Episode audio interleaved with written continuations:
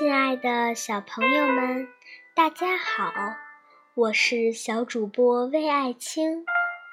中秋节就要到了，你知道关于中秋的故事吗？中秋节有悠久的历史，古代帝王有春天祭日、秋天祭月的礼制。古人对着天上又亮又圆的一轮皓月，观赏祭拜，寄托情怀。下面我就为大家讲一个关于中秋的传说——嫦娥奔月。相传，远古时候有一个名叫后羿的英雄。射下九个太阳，并命令最后一个太阳按时起落，为民造福。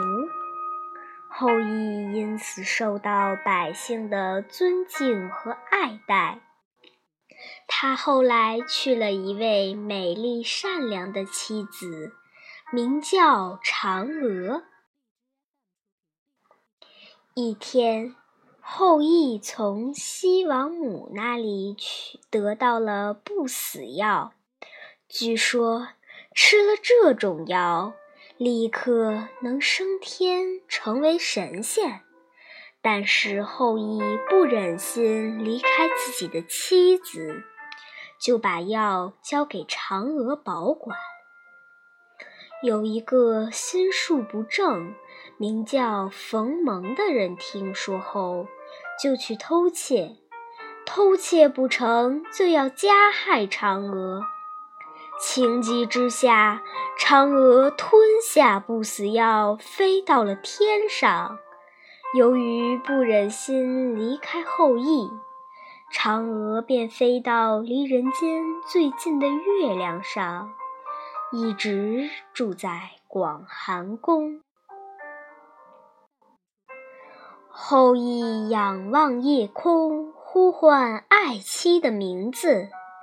这时，他惊喜地发现，今天的月亮格外皎洁明亮，而且有个晃动的身影，酷似嫦娥。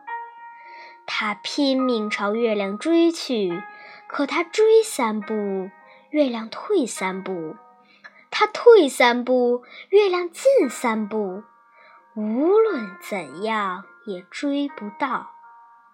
后羿无可奈何，又非常思念妻子，就在后花园中摆上香案，放上嫦娥平时最爱吃的鲜果，遥祭在月宫中，眷恋着自己的嫦娥。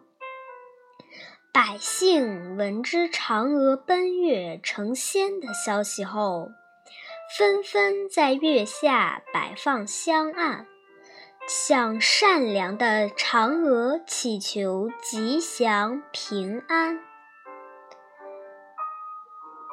从此，中秋节拜月的风俗就在民间传开了。